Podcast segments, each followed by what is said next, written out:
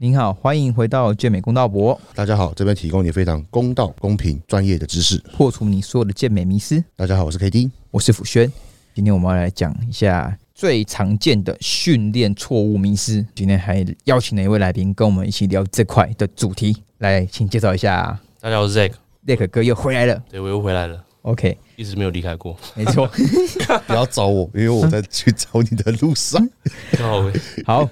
那我们今天呢会以三个人轮流讲一下，那大家应该是先从 Zack 哥开始讲，再换 KD 再换我。那我们先请 Zack 哥讲一下你最常见的训练迷失。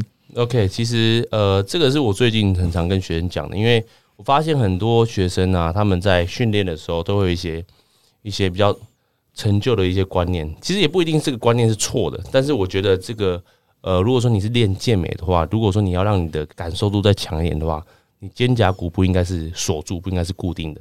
就像卧推这个动作来讲，其实卧推这个动作，你的肩胛不应该是后收下压的，这样反而会导致你的胸肌它没有办法被有效的伸长。你很多时候你后收肩胛，然后再下压的话，你的胸部感受度反而是不好的。你应该是保持挺胸的状态，然后让你的肱骨去做往下动作，然后再做延伸的动作，曲肘，然后屈曲，然后你的轴身，然后轴屈，你的胸部的感受度就会强了。你不要刻意去夹肩胛。因为夹肩胛会导致你的肩膀感受更强，前三角感受更强，所以其实很多时候啊，大部分时候你其实保持挺胸，肩胛稳定，然后去做正正常的摆动就 OK 了。这个时候感受度才会更好。而且很多时候，其实你做的不好还是干嘛，有可能是也也有可能是你的核心出了问题。所以其实这个东西不单只是一个元素的问题而已，是很多环环节可能都要去检视的。了解了解。好，那个哥分享完后，我们的 k d 我觉得大部分我看到会比较，因为刚刚讲完肩胛骨了嘛，上半身，那我们再看下半身。下半身的话，最主要就是我觉得足弓吧。我觉得很多人的这个鞋子啊，都穿的太软了。嗯，这我认同。啊，太潮了，太潮鞋了，所以它的足弓其实已经没有什么支撑性。所以其实当我们在做不管单脚单脚蹲的时候，你会发现其实很多人单脚蹲，他的脚尖是外八的，因为他要平衡，所以变成他的脚边必须外八，他才把它蹲下去。那在做双脚深蹲的时候，他的足弓不会有张力，不会有那个足弓抓起来，因为他足弓那个那个就是筋膜，就反正就足弓不会出力啦，就是塌下去的。所以变成说，他为了要让他的膝盖往外开，他必须把他的脚底板往外撑开、展开，嗯，变成很外八的情况去蹲。嗯，对。那其实相对来讲，这个没办法变成他变成是一个被动去打开他的关节，而不是主动的去。打开关节，所以变成说他的膝盖跟髋关节压力可能会很大。嗯，对。那再来的话，就是我会建议，如果你的脚底板真的不会出力的人，可以多去练一下垫脚尖。嗯，就是练一下小腿的体重，但是不用重量，越轻越好。然后如果可以的话，就是单脚站立的去把你的足弓给垫到最高，像垫像那个练芭蕾那样子一样，练到最高去加加强你的脚底板的出力。了解。对，然后再的话就是我觉得。髋关节吧，因为现在太多人的坐姿都是，包括像我们现在这样子坐着，歪歪的这样。对对对对，其实我觉得我们可以多做，就是髋关节的那个叫什么？旋转水平。呃，你说哦，就是由内往外，就是好像你要跨掉跨一个栏，嗯跨一个栏，感觉由内往外，由外往内，基本上可以去让你的骨盆的张力会比较 OK，跟你的核心。的张力会比较 OK 的，类似动态伸展的感觉。对对对对对对对对。其实我蛮推荐动态伸展，我觉得一般静态伸展帮助不大。嗯，耍废可以用了，但是我觉得真的对于你的肌肉有张力的是动态伸展。了解，打开你的活动度，直接做浪举。嗯，做浪举感觉到你的髋被伸展开来，还有做那个动态的 RTL，让你的后侧被拉开，还有臀肌被拉开。了解，对。好，然后我个人会觉得是呼吸。那其实很多客户的话，我会发现他们在做呼吸的时候，他们喜欢带一条腰带，可是叫他们出力的时候，他们会把腹往内收。那基本上的话，我们呼吸其实是透过呼吸去启动横膈膜，然后去达到说稳定你的骨盆，然后制造出你的腹内压，这个才是一个我们会希望好的启动模式。那很多人可能在做深蹲的时候，他明明是要做六到五到四到六 RM 好了，他却都是呃出力的时候把肚子往内收。然后把肋骨提高，对，然后去以为他有做到一个很好的核心稳定，但其实这个是不对的。对，那其实很多人的话，我会教学生很简单 Q 的方法，就是我们平常都是用鼻子吸气，可是这个其实我们我们人有两个功能是天生就有的，就是呼吸跟哭。那基本上呼吸你从小就会，只是因为我们后天的时候很常是透过学习，或是可能以前教官说，哎、你腹肌出力啊，就是要收进去啊，导致说很多像很多女生哈就很喜欢去往内收。那我最快最让他们重新学会，我会推荐说，就是把可以把嘴巴打开，然后打到最开，然后你就大吸一口气。这时候其实多半的人都会去知道说，哦，什么叫做肚子里充满那个气进去的感觉。那这就是一个很好的呼吸的 cue，它怎么去练习的一个模式。对，那有好的呼吸的话，你在做动作要负重的时候，它才会有个比较好的稳定，那你骨盆也不会飞来飞去的。对，那你在做可能在卧推的时候，腰椎也不会疯狂的去把它顶出来，去破坏你的动作品质。对，那这是我会比较 care 的点。好，那接下来的话，我们换 Zack 哥，你有想到你的第二个训练迷思了吗？像下肢啦，我觉得下肢很嗯多很多学生在做，不管在在做深蹲或是在做硬举的时候，甚至在做很多像浪举的时候，都是就是他们在呃过程中在蹲下去之前，或许都好好的，但他们在蹲到接近底底的时候，他可能张力会卸掉。那下卸掉的时候，这个时候的你的腰椎的压力就变大。其实比较好的方式是说，你在蹲到底的时候，你是张力完全不卸掉的。你这时候腿应该是张力非常强、很酸的，对你不应该在底部的时候是轻松的。如果你在底部的时候是轻松的话，代表说你的腰的压力就来了，哦，往前趴，往前趴，或者说你你膝盖就爆了，对你膝盖压力就就出来。因为身体这个东西就是你一样承受重量，但是如果说你让腿承受重量变少，它就可能就往膝盖去，往你的下背去。所以你必须知道说你在练哪里，你知道你在练哪里的时候，你就不应该在练的过程中那个地方是放松的。如果那个地方是放松，代表说哦，你这个这个时候你其他地方可能要遭殃喽。所以你在蹲的时候，臀位还有你的你的张力是要实时去监控的，你不能说你是很轻松的完成这个动作的。你越轻松，你其实做起来反而会风险越大，风险越大越严重。对啊，了解。好，我们 K D 在我们讲这个严肃的话题之前，我们先聊点其他的吧。好，哎，这个我蛮好奇，你的深你的深蹲可以蹲多少？我深蹲哦，一下，一下好吧，我我们六下好了，两六下可以六蹲六下下大概我没有很重，大概一百七、一百七、好重啊，一百七左右。重吗？真的还好。啊，你卧推，卧推一下大概我两下大概一百四啊，哦，那其实也还好哎哎、。可是我看你跟消防员不是，我看你跟那个瑞军不是用一百三在在在在练吗？一百三我做四下。对啊，对啊，对啊，哦，哎，那哦你也没有到重啊。对啊，对啊，对啊。哎，你有开过什么刀？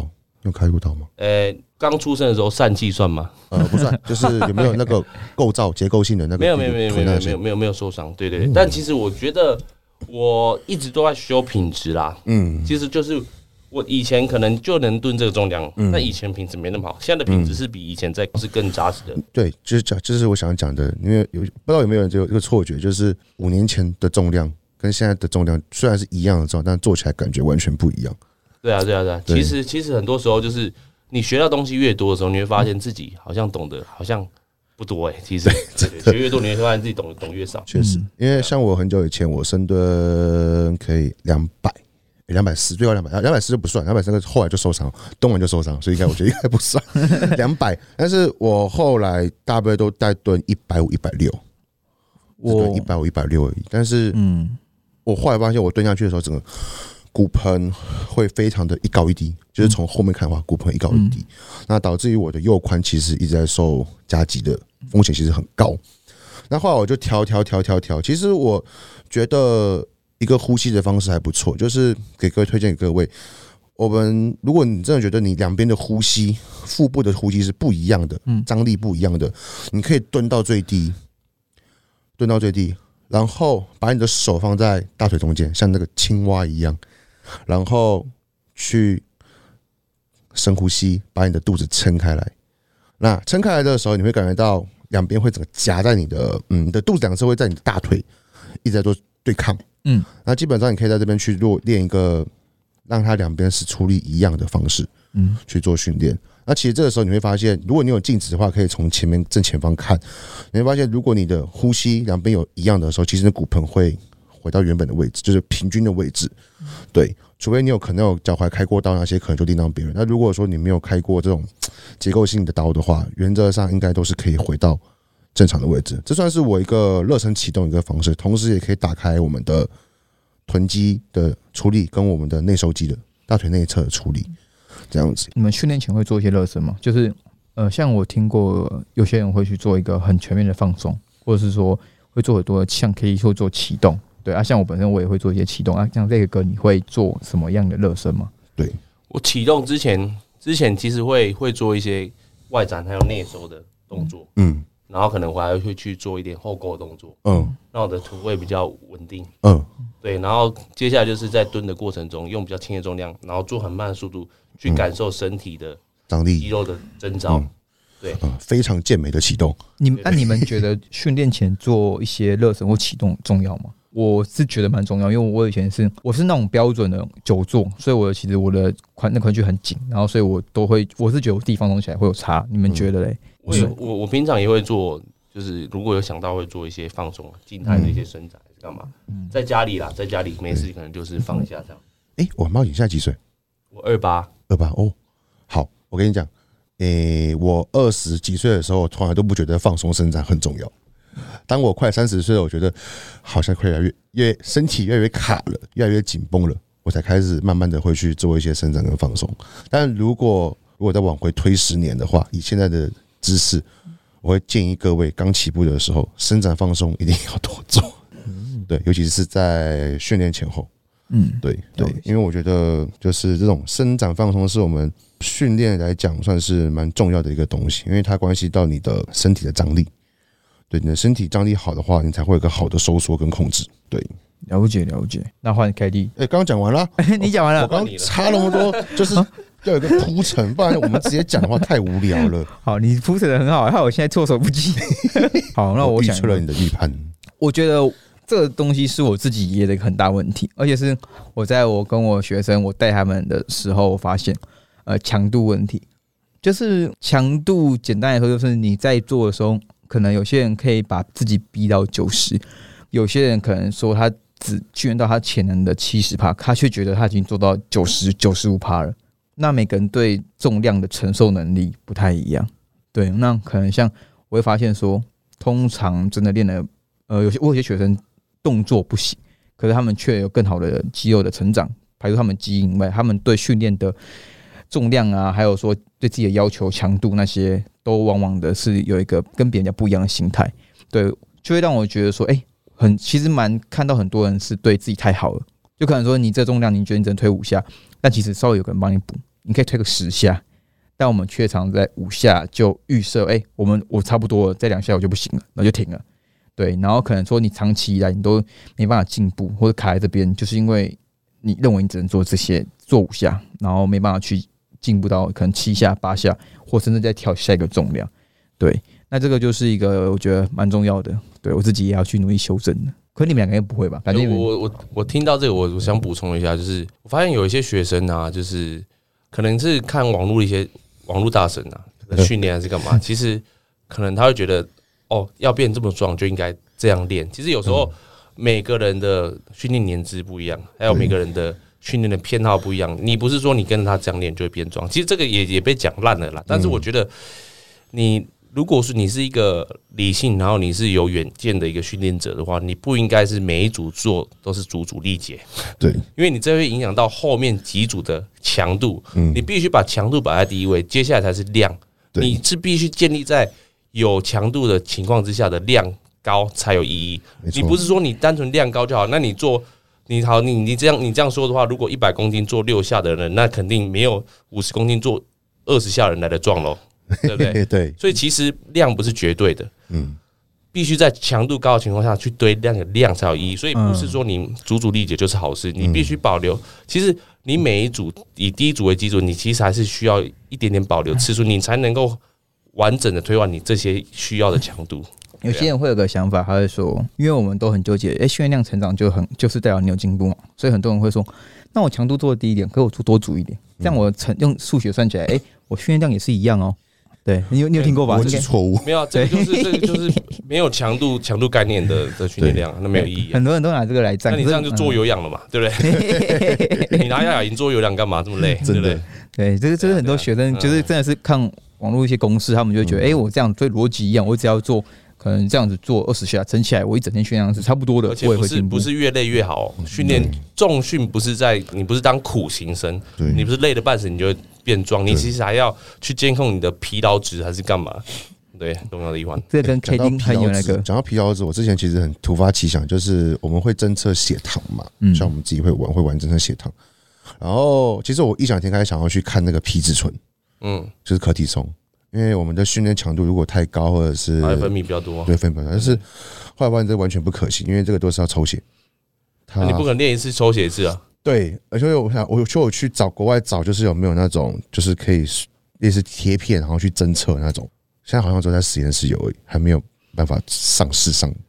现在都是比较主观的判断了，主观的评，你感觉自己几分自我量表，对对对对。看像你们两位会遇到的学生是说太太高强度还是强度不够啊？就以一般你们遇到的情况，一肯定般是强度不够。很多时候是强度不够，然后也有很多是可能有一些比较急躁的个性的一些激进，分子。对他可能会教练给你看完的课表，你要多补几个动作，对其实那个都是不必要的，因为你不会多练一两个动作，你就变得更壮一点。对，没错，对对对确实。K D 的学生好像很常会反映说：“哎、教练开这么少，真的 OK 哦？”我有我碰过很多，就是他们自己就是我开大约练五天休两天嘛，嗯他们可能另外两天还还要再去练，嗯，就练个肩膀啊偷、手偷练对对对对对对我遇到我我就说，呃，你不要把自己搞太累就好了。嗯但通常两个礼拜，我问他说，哎，是不是变比较累？他说，啊，对啊，好累哦。哦，那你干嘛？你干嘛？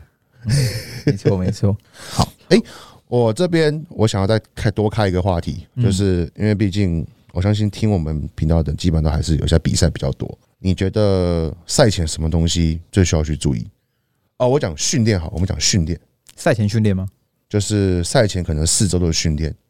你觉得这可能你觉得会给予一些赛，因为现在也快比赛了嘛，嗯，其实赛季也快到了。你们觉得赛前四周在训练上面需要去注意哪个部分？我觉得赛前你你你的量就不用太大、欸嗯，你就是强度你能保持才是最重要的。对，因为我们就直观来一点来来看到了，你如果说你今天强度掉的话，代表说你的身体会接收到一个讯号说，哦，我现在不用做那么重，那是不是我可以丢掉一些肌肉？对，不用持有那么多肌肉，嗯我可以更有效率的维生。那我干嘛要拥有那么多肌肉？所以你不应该让你的身体觉得你不需要拥有那么多肌肉，你应该让他觉得说，哦，我必须还是要拥有这么多肌肉，我才能够去完成这个强度。所以你这个时候应该是要维持强度，然后量可以稍微减低一点点，让你的身体有办法好好的恢复。然后你有氧可以稍微多一点点没关系，但是你就是不要让自己过度疲劳。嗯，对啊，你有你有之前备赛备到就是可能完全除了训练之外完全不想动吗？没有背到，就是应该说，那那也不止单纯在备赛的时候，我有有一一段时间，三个月内长两次针眼，然后那两次针眼每两次都恶化成蜂窝性组织炎，两次都去开刀，我靠那个，身体发炎很严重哎、很严重。那时候就是整个人虚弱，然后我还最惨的是我一个人去开刀，然后一个人。一只 眼睛就包起来，然后 骑车骑车回工作室，然后教课。继续教课。对对对，所以他那时候有很难减，那时候没有很难减，但是你会觉得很痛苦，嗯，对，了解，而且会觉得训练效果也不好。了解。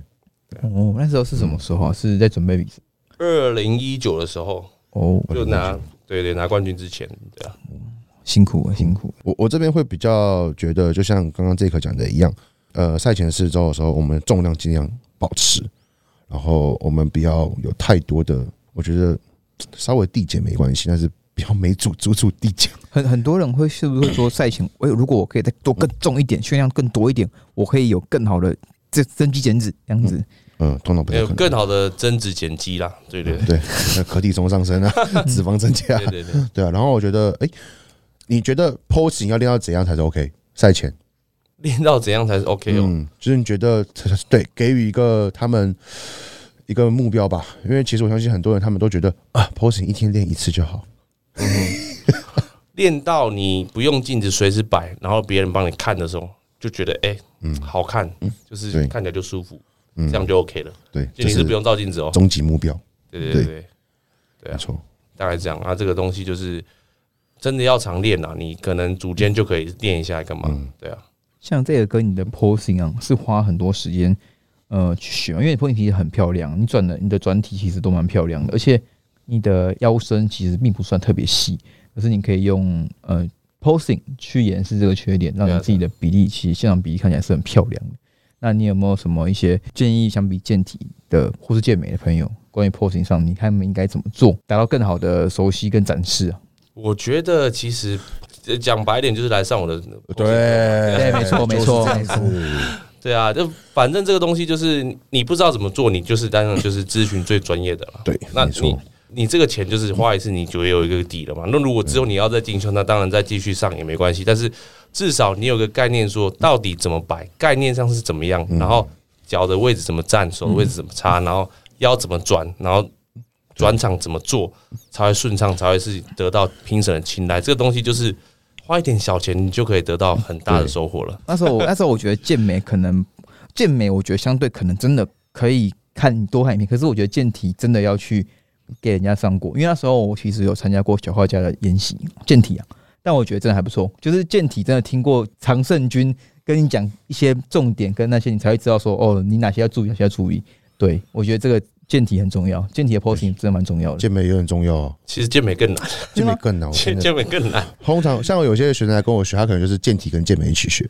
我就说，来，我们先健体热身一下，可是我觉得健体完了就健美。啊，教练我好累哦。没有啊，其实我我我讲应该是算是比较客观，因为我健体健美都比。对嗯，都有冠军嘛。健，美比健体难大概一百倍吧，确真实假？这真的难。确实啊，因为没有，你要保持那个形态，然后你嗯。下肢要出力，啊，出力也要好看。然后要笑，哎哎，对对，你要配合表情嘛，不要笑对啊，没错，那你现在是只有开健体的，对不对？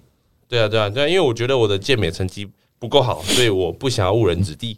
哦，不会啦。对啊，对啊，对啊。不会啦，你都那对啊，对啊。OK OK，我们两个已经讲完了，我们俩讲完了，我跟他已经讲完两个了啊，我换我了，又换我，还欠你还欠一个哦。又换我，好好好。我觉得重量，呃，我们不是常常讲说，哎、训练要有机械张力，要突破。呃，很多人的重量会要么过重，超出负荷，要么就是太轻，那没有没有达到他们自身的潜力。对，那在重量的选择上面呢、要怎么去选是一个很大的课题。怎么样在一个好的动作品质下去，可以做到说对你是有利的？对，然后还有次数上面的选择，就很多人会说，那个我的次数就是十二到十五下，男生也是十二到十五下。那在他的他的宗旨就是，我只分你们是练四到六下的，啊，我就是练十二到十五下肌肥大的，导致说他们的一整套课表里面只有一种，就十二到十五下或是四到六下。那导致说他们可能做十到十五下的人，他们重量就上不去；那做四到六下的人，他们可能就只有做很重的重量，可是次数上代谢压力的累积也比较不够。对，那我会建议说，就是你可以在你的课表里面呢、都融入，就是都有一些。对，那在重量的选择上啊，一定要去注意说，这个动作绝对是要符合动作品质是好的，对，你的张力是要足够的，对，不能说那个结构整个破坏太夸张，代偿太多，让你的整个训练的品质下降，因为这样其实训练量累积也是比较没有效率的。对对对，好，瑞克哥，你有没有要补充的嗯，我觉得差不多嘞，也也没有了，？OK，哎差不多了。好，呃，动作名词大概就这些啦。对，基本上呢，大家就是多练，对，不要心急。你会不会觉得很多你的学生会很心急啊？蛮多学生是很心急的啊，还有就是可能有些人可能会呃学一些网络上的一些动作，一样画葫芦啦，嗯。就是你你要知道你这个动作到底在练哪里，然后你必须用什么样的呃角度去固定它，然后去去去执行它，你才能够真的刺激到你要的肌群。哎、我想问一个，问问你一个，你有没有很多学员会拿呃网络上的东西来问你？会啊会啊，就是我我其实我的我的想法是你你既然跟我上课，你就把你所有的问题都拿来问我，嗯。就是你问我的同时，我其实也在学习。如果这个问题我答不出来，代表说我这个方面我还要去再再去钻研嘛。那如果答出来，那今天就是你你你赚到了嘛？其实很多人会说网络上啊东西很就是有两派，就是哎、都错的啊，不要看网络上的，网络上都错的，或者说呃网络上都对的，你看网络上他怎么讲，你怎么不是这样？可是我我觉得这个是个迷思，就是没有说一定都错，一定都对吧？就是它其实是个你要去分辨，会分辨才是重媒要的。媒媒体试读能力啦，你对啊你必须自己去判断。那、如果你没办法判断的时候，就是请教练帮你判断。那、请教练就是花点教练费。对，呃，对啊不要不要不要省那几千块，然对对对，真的，走了那么多年的冤枉路。对啊。对，我像 K D，你你有没有学生是跟你上课之后，你会觉得说，嗯，他他觉得说就是进步，完全都是透过动作品质的改变。对，如果如果假设好了，开一个很好的课表给他，跟营养素给他，你们觉得说动作品质都没有很好的情况下，这份课表到底出来继承成效？以前我会觉得还是会进步，嗯。但现在我觉得，就算你有很好的课表，你有很好的营养素，饮食，嗯。但是如果你的训练没有到位，就讲讲这样讲好了。例如他的肩膀都是一在翼状肩胛的，嗯，我我相信他上半身应该练不到哪边去，应该不到哪边去了。嗯练了一年应该都还是差不多。对，没受伤已经要偷笑了。对，了解了解。是这样子。那这可能你的观察呢？你学生的话，你因为你曾经也是有收过线上学生，你有没有觉得说哪些问题存在动作品质正确性的？我觉得没有一个最好的课表，老实说，嗯只有是比较好的训练品质。课表不外乎就那几个动作嘛，嗯嗯嗯，那你那几个动作，你你其实再多花俏，其实也不会让你变得更强。你你你唯有把你的最基本的动作做到最，才能变到最强。嗯没错像。Ronnie Coleman，他为什么强？他是因为他做很多华丽的动作吗？还是他可以硬举四五百公斤？我选择第二个，他一对啊个一，对啊，他百公斤。他强就是强在那边啊，他不是因为他做很多华丽的动作啊，根本不是啊，对啊，对了解了解。让你牺牲椎间盘换得八次奥赛冠军，你要不要？呃，有点难哦，很好难选选择，对不对？对对对，OK OK，对啊，因为其实最后总结一下，动作就是那些真的有效率的动作，其实讲到烂的啦，大家也都是一直都很知道哪些动作，对，就是不断的去像这个讲修正你的动作技巧，对，然后对结构越来越好，在很有安全又有效率的情况下去提升品质，拿到一个比较好的进步跟成长。十年前我练杠铃卧推，十年后我也还在练杠铃卧推，对啊，但我还是一直在进步。对没错，所以不要上课出来问我说：“教练，今天要新上什么新的东西呀、哎、对哦，哎、你们会不会学生上课的时候很常问说，哎、教练啊，课表什么时候换啊？动作还是一样吗？为什么我们上课都在做一样的类似的动作？比较熟的学生，我就跟他讲说：“干，你练那么烂，你也敢跟我说你要换课表？” 啊，没那么熟就，呃，我觉得我们这个可以可以可以，这个地方还可以更加强，我们要多练一些些。那瑞克，你会吗？你会遇到这种？的确啊，就是你要你要去跟他们说明说为什么你这么烂啊，不是，对你要跟他们说明为什么不换，然后说为什么我们要继续做，嗯，对，就是有耐心的跟他们解释嘛。对，而且每个时候，我哎、我觉得有一个地方很好玩，就是我七十公斤、八十公斤、九十公斤、一百公斤的时候的做的身体的感觉张力都完全不一样。嗯，尤其是我从一百减到九十，再减到八十的时候，那个又完全不一样的事情。嗯，对，所以我觉得各个阶段都是各个阶段一直在成长。了解。对，好那个 OK，宣达一下你的那个布达一下你的课程资讯，吧我。们再最后需要一次。好，然后诶、对了，我我其实有三场嘛，台北、台中。台北的话是二月二十六嘛，嗯然后三月十二跟三月十九是在台中还有高雄。嗯，好，对，然后这是我的 posing 课程，呃，时间是一个半小时，然后基本上你如果有来上我的课的人呢，你都可以有一个非常非常详尽的对于健体 posing 的一个概念，甚至说你知道怎么样去做转全场基本十五秒 I work。而且他是 WNBF 的好几届的世界冠军，所以我觉得赛前如果第一次比赛的人可以去上他的课参。加，台中、高雄的朋友去参加看看，有一个基本概念。因为有时候我们教 posing 可能教完四面就教练 I work，呃，时间不够了，没有啦，就是基本上其实 I work 其实蛮重要，对不对？就是呃印象分数，对，印象分数，I work 是说那个二二十秒那个台步算吗？T 台还是什么的？哦对台对就是你从旁边出来嗯，跟各位打招呼，然后走到 C 位，嗯然后再转个四个面，了解然后了解。再跟各位 say goodbye 下去。对对对。好，OK，那一对一的课程呢？还有在收吗？还是英满的？其实一对一对一还是有在收啦，但主要就是台中为主，然后台北我现在就是没有在收了。那你的线上学生有收吗？还是目前这样学生还是可以收，还是会收啦。如果说你们还是有主动私讯我的话，好，啊，听到了各位，如果有线上学生主生动私讯，一对一，好，我会把 Zack 的 IG 贴在下面，有兴趣的可以去私讯 Zack，对我们的世界冠军，那如果他没有回复的话，可能是在陌生讯息，那就标记他，贴文标记他。这可能就是他应该会固定开啦。对，不要一直打扰他说、嗯欸为什么你不读我讯息？